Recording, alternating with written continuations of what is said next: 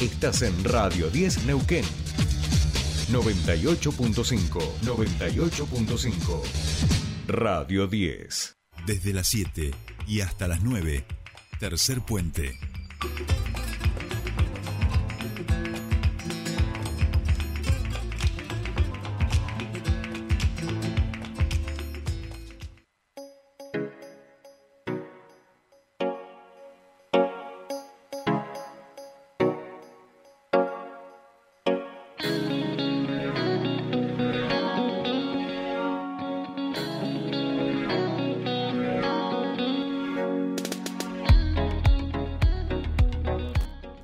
Bien, continuamos con más tercer puente. 41 minutos pasaron ya de las 8 de la mañana y tenemos invitado aquí en piso. Les habíamos anunciado que hoy nos iba a visitar el subsecretario de Empleo de la Municipalidad de Neuquén. Hablamos de Santiago Galíndez, que ya está aquí con nosotros. ¿Cómo estás? Bienvenido al eh, piso de tercer puente. ¿Qué tal? Buen día, Sole, ¿cómo estás? Buen día, buen día. Bueno, gracias, gracias por, por venir, eh, porque bueno, no es un horario normalmente eh, fácil, algunos porque arrancan un poco más tarde, otros porque están con muchísimas ocupaciones eh, por la mañana. ¿Venís de reunión de gabinete?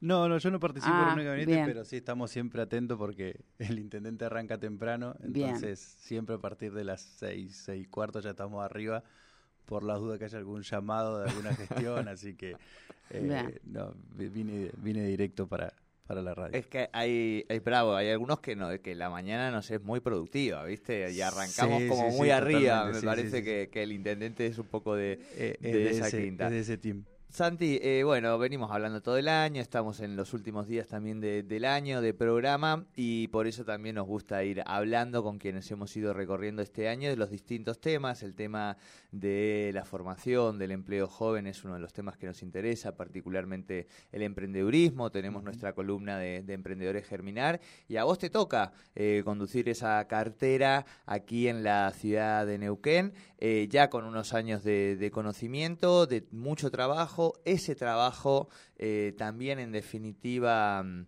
ha sido visto positivamente porque digo ha impulsado que, seas candidato a concejal por el partido en el que militas toda la vida, por el Movimiento Popular Neuquino. Eh, así que bueno, contanos un poquito cómo ha sido este año allí en la, en la SUBSE y cómo se preparan para lo que sería el año que viene, ¿no? Eh, realmente si hay que buscar una palabra para definirlo, es, movido. Hemos tenido un año muy productivo. Eh, Neuquén tiene, tiene un crecimiento, nosotros siempre lo hablábamos cuando entramos en la época de la, eh, de la pandemia, que fue una de las preocupaciones. Yo me acuerdo que tuvimos una reunión con, con el equipo de, trabajo y, veníamos con una expectativa de generar puestos de trabajo, de bajar índices y a los tres meses tuvimos una pandemia que realmente eh, nos hizo reformularnos todo y bueno, cuando empezamos a salir de la pandemia con esta dinámica tan fuerte que tiene Neuquén, pudimos volver a, esa idea principal de que era esto de generar puestos de trabajo, formar a los jóvenes, fortalecer al empleo en, la juventud, con tres ejes muy marcados, como le decía, sobre el empleo joven, eh, sobre la eh, diversidad y la inclusión laboral, eh, y, también empezar a romper ciertas brechas de género que, que existen en los ámbitos laborales. Esos son los tres ejes que nosotros venimos desarrollando durante estos casi eh, tres años eh, y venimos desarrollando muchas actividades eh, alrededor de eso. Pero realmente ha sido un año muy movido, de que, la, como les digo, la dinámica de la ciudad y de la provincia de Neuquén acompañó el empleo.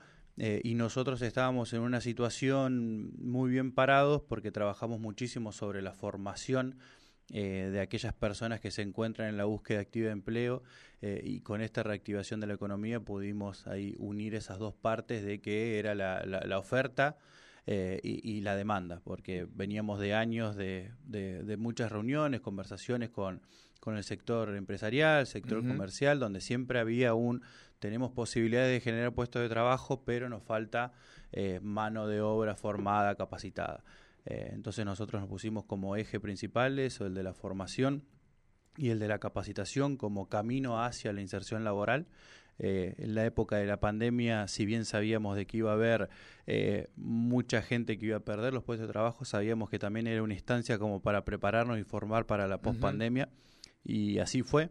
Eh, venimos realizando capacitaciones en, en, rubros específicos, como es el comercio, como es la construcción eh, y como también son los hidrocarburos, que son las tres industrias que más puestos de trabajo generan en la ciudad de Neuquén. Nosotros hoy tenemos un, un récord eh, en lo que es la inserción laboral en la construcción, pero también el mes pasado cumplimos un récord eh, de mayor actividad de, de, gente insertada formalmente, eh, un récord de, de, la provincia y a nivel país, pero también nosotros empezamos a ver en esta busca de una ciudad turística, de una ciudad cultural, empezamos a ver cómo eh, comenzar a formar ese perfil. Eh, ese perfil que también va a ser muy demandado. Entonces estamos intentando empezar a, avanzar un poco más sobre lo que se viene.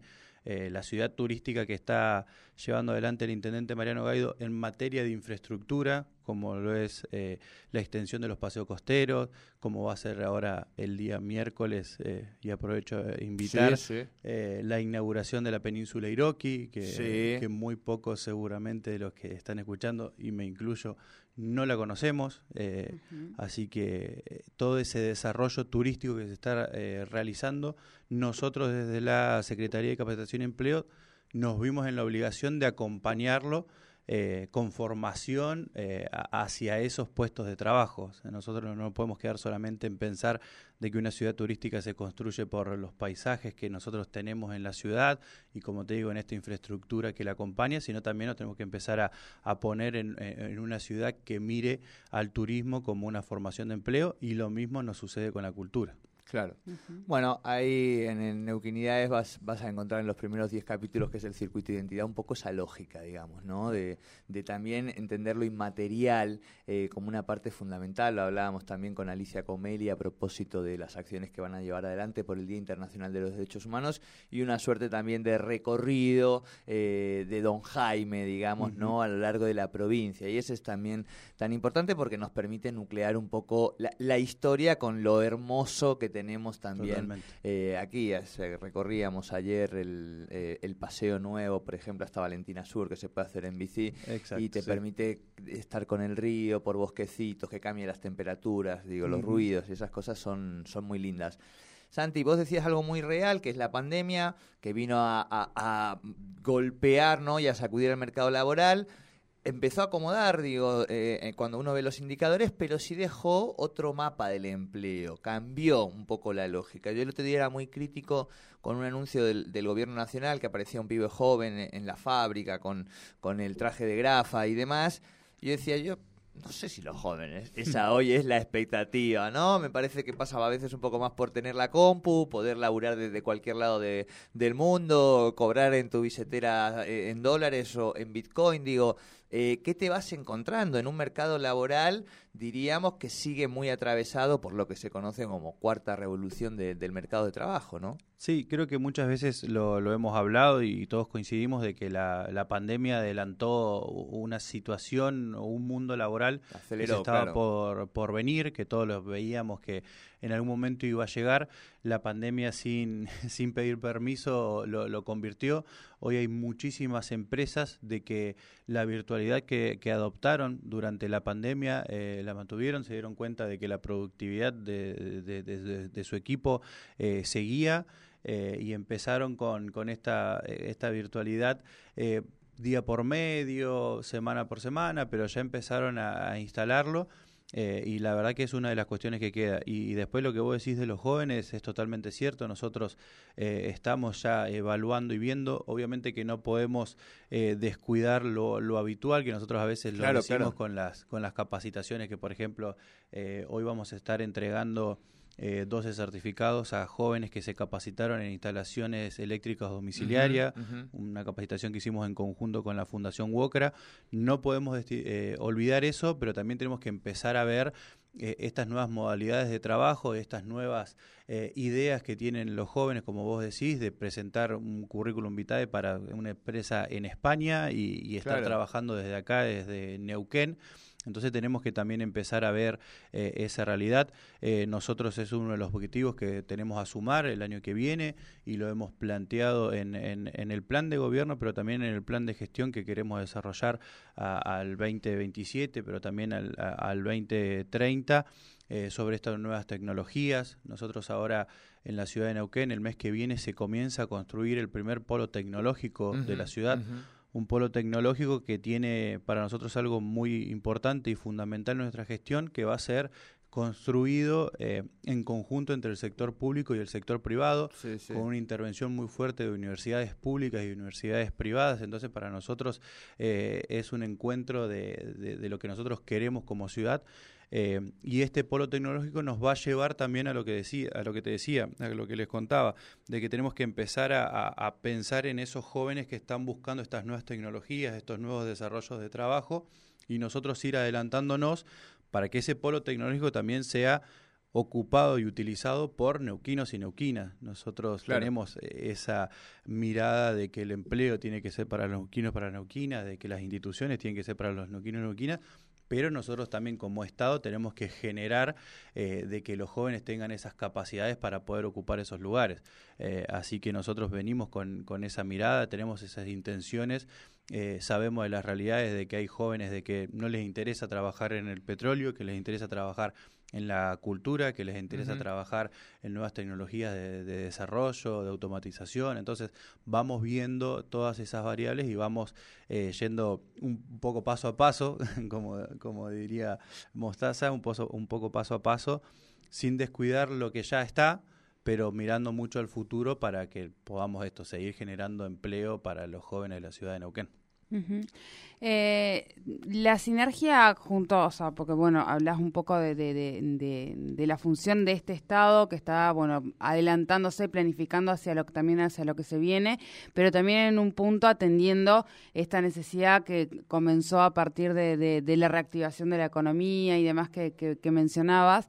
Eh, pensaba la sinergia que tiene que haber junto a las empresas y la legislación que ayuda a que eso sea posible, por ejemplo, beneficios fiscales y demás, para que todo todo eso vaya teniendo sentido, ¿no? Porque en el mientras tanto, esos jóvenes, mientras esperan, digo, el polo tecnológico, hay una salida y tiene que ver justamente con hacer esa sinergia tanto el Estado con las empresas locales para poder favorecerlas tanto a las empresas como a aquellos que quieran eh, aprovechar de esos saberes que adquirieron a través de las capacitaciones, ¿no? Es como un, como un círculo sí, virtuoso. Nosotros, eh, como, como les contaba, nuestra forma de trabajo es en conjunto con el sector privado. No, no creemos de que haya otra forma de crecimiento ni económico, ni productivo, ni social, si no hay un trabajo en equipo entre el sector público y el sector privado. Eh, eso para nosotros es, fundamental. Eh, vamos desde lo mínimo que es, eh, a veces nos juntamos con comerciantes que nos dicen no hay maestros piseros en la ciudad, generamos una capacitación para eso, pero también vamos a, a lo macro, como decía Sole, sobre estos incentivos económicos que a veces que hay que, crear para fomentar estos, estos puestos de trabajo. Si yo tengo una, una, una mentalidad, esto, esto es una opinión personal, yo tengo la idea de que los jóvenes se empiecen a formar y a capacitar y de que las contrataciones de esos jóvenes comiencen a ser por, por sus aptitudes, por su actitud, eh, por su forma de, enfrentar los puestos de trabajo, sobre su responsabilidad, eh, más que sean contratados por algún incentivo económico. Obviamente de que sirven, funcionan, saliendo de una pandemia son fundamentales pero tenemos que empezar a, crear eh, esta formación constante, incentivar a los jóvenes a la terminalidad de, los, del secundario, incentivar a que sigan estudiando. Sabemos de que hay realidades de que no permiten de que una vez finalizado el secundario uno pueda seguir estudiando, pero hay muchas instancias más de, de terciarios, de cursos como nosotros realizamos, de seguir formándose y en mi opinión personal, eh, en algún momento hay que salir un poco de esos incentivos económicos hacia las empresas y los comercios y apuntar más a, que los jóvenes eh, seamos contratados por la capacidad y por la productividad que podemos generar dentro de una empresa, de un comercio, más que eh, siendo una, Sí, sí, es pan para hoy, hambre para mañana, ¿no? Eso es un poco así. Bien, estamos hablando, dialogando con Santiago Galíndez, este, quien nos está contando todo lo que se viene desarrollando desde el área que le toca conducir, desde este subsecretaría, que yo siempre le digo mal el nombre, capacitación y empleo, y, y Sole me corrige, este, pero bueno, ya ha quedado así el año, así que no nos lo vamos a tomar. Santi, producto de todo este trabajo también, eh, de tu militancia política, te gusta la política, eh, sos un comprometido, lo sé, eh, ha llegado una candidatura que es representar a los vecinos y vecinas de, tu ciudad, de la ciudad de Neuquén, en este caso en el cuarto lugar de la lista del Movimiento Popular Neuquino. bueno, el principio, ¿qué pasa cuando uno le, le, dicen, che, tenés que ir ahí? Obviamente, digo, entiendo que, que, es reconocimiento colectivo, por un lado, porque sé y supongo que sos cabeza, digo, de todo un espacio eh, más grande y por el otro cómo, cómo vas palpitando y cómo vas, vas sintiendo en una campaña que además tiene también el acompañamiento en la ciudad del candidato a gobernador del Movimiento Popular Neuquino, Marcos Coman. Eh, la verdad que en, lo personal es muy gratificante, como vos decís, son años de, militancia, años de, gestión. Yo creo que también la, gestión acompaña muchas veces eh, las candidaturas. En lo personal también es, es un desafío muy importante. Sé que hay muchos compañeros eh, atrás eh, con la capacidad como para también ocupar estos lugares, entonces eso es una responsabilidad. Y en lo colectivo también es un orgullo. Me acuerdo que cuando lo anunciamos, a los primeros que se lo pude ir contando fue a la gente de la oficina y la verdad que fue una alegría inmensa eh, donde una oficina donde no todos militan como, como uno, pero la alegría estuvo porque fue también un reconocimiento colectivo a tanto esfuerzo, a tanto trabajo. Eh, y ahí, ahí, estamos acostumbrándonos, cuesta un poco todavía acostumbrarse a, ser candidato, esas cosas a mí todavía me generan un poco de vergüenza, uno tiene esa militancia siempre eh, barrial atrás, siempre con el overall puesto y hoy estar del, del otro lado eh, todavía cuesta un poco acostumbrarse, pero... Incluso hasta con mecanismos de que no, no que los compañeros no sientan que uno ya está en el otro lado, digo, ¿no? Se pone en contradicción, me imagino, todo eso, porque, digo, insisto, cuando uno milita, digo, y no simplemente cae en una candidatura o lo ponen en un lugar, todas esas cosas entiendo que que juegan y, que, y que operan, ¿no? Sí, realmente he tenido un, un, gran reconocimiento, todavía me, me, sigue emocionando cuando me cruzo con compañeros que, se ponen contentos con la candidatura, la verdad que eso para mí siempre fue lo más importante conversándolo con... Perdón, y compañeros de otros sectores, vamos a decir, que en el partido de ustedes se pone...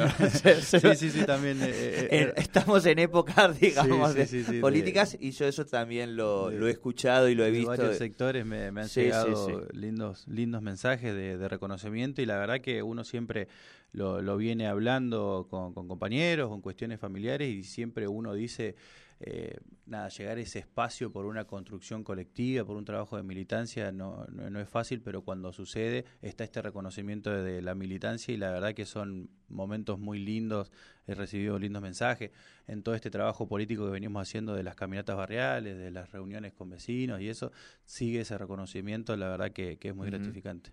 Eso sí, eh, sos papá de, dos nenes, este, me imagino que también hay que explicarles que, papá tiene que correr, recorrer ahora un poquito más las tardes, ¿no? Eh, sí, está bastante acostumbrado porque en la función pública uno de por sí no tenía mucho, muchos horarios, siempre he intentado eh, todas las semanas realizar alguna cuestión política militante, entonces están un poco acostumbrados. Eh, pero sí, cuesta. Eh, ahora, por ejemplo, distinto capaz que era, que era a lo de antes, ya no lo llevo conmigo porque ya es otro mecanismo más, más movido. Pero antes sí me han acompañado todo y para, mí eso también es, es, lindo. Yo me crié así también, claro. Eh, participando de, campañas desde muy joven con, con mi madre, así que. Nada, sí, están ahí acostumbrándose, por momentos, viste, mandan mensaje de cuándo llego y esas cosas, pero bueno, es parte de todo esto. Tal cual, tal cual. Y creo que también eh, en eso que vos decís, yo me crié así, eh, entiendo que hay rescates muy positivos, ¿no? En relación a, a esa historia y algunas de ellas tienen que ver con, con, entrar en contacto con el barrio, con otras realidades, con ser pares con otros pibes que quizá eh, hoy tienen una situación todavía económica no muy muy compleja. Digo, creo que, que eso también en, en la militancia hace a, a, cómo nos vamos después parando en la vida frente a los otros, ¿no? Sí, sí, eh, totalmente. Eh, vos decías que yo estoy en el cuarto lugar de la lista del Movimiento Popular Sí. Representando a, a la ciudadanía, pero también represento a la juventud, soy el cupo joven por ¿Sos el cupo? ¿Cuántos años, Santi? 31, tengo 31. 31 años. Qué joven. Sí, sí, sí. ¿Cuánto- ¿Cuántos tiene el torito? ¿Dónde está el torito? ¿Quiere venir el torito? Tráelo, tráelo, que haga un splash. ¿Lo, lo tenés ahí? Bien, bien. Bueno, gente joven, digamos. Claro, ocupo también eh, eh, el cupo joven de, de la lista, entonces también ahí tengo una responsabilidad sobre la juventud, entonces la, la- la idea es un, un poco eso, trabajar en representación de, de todos ellos, que la verdad que eh, creo que siempre digo lo mismo, la pandemia atacó la salud, atacó el empleo, pero hizo un caso muy particular sobre los jóvenes, sobre Sí, los sí, sí, adolescentes, Los entonces... pibes todavía algunos van con barbijo. Claro, ¿no? sí, sí, hay unas cuestiones muy atrás que todavía hay que Sí, ver sí, muy, sí, sí. muy finito, que seguramente con un par de años van a empezar a salir. No hay que olvidarse de que puede ser producto de esto, entonces hay que trabajar eh, fuerte sobre eso, así que también es un desafío doble y como te digo, un, un orgullo. Buenísimo, bien. Son las 9 de la mañana en punto. Se nos ha- Sí. pasado el programa. Este, qué bien, ¿eh? Bueno, ya tenemos el lunes adentro. Una semana corta. Recuerden que el jueves es feriado y que nosotros, por supuesto, eh, vamos a feriar. Santi Galíndez, muchísimas gracias por esta visita. Éxitos, buen final de- del año. Y nada, seguramente vamos a seguir hablando pronto eh, porque el año nos va, nos va a tener muy atravesado por, por la dinámica política. Bueno, totalmente, sí, nos queda un año de gestión, un año fuerte Sí, en política, así sí, que sí. seguramente vamos a estar en contacto. Agradecer siempre por, por el espacio, Sole, a a Jordi, que siempre han estado presentes, así que bueno, que tengan un muy buen día. Bueno, Bien. muchísimas gracias por, por visitarnos. Eh, nosotros hemos llegado al final de este programa de día lunes. Mañana más tercer puente. Que tengan un excelente día. Hoy va a ser muchísimo, muchísimo calor. Sí. Chau.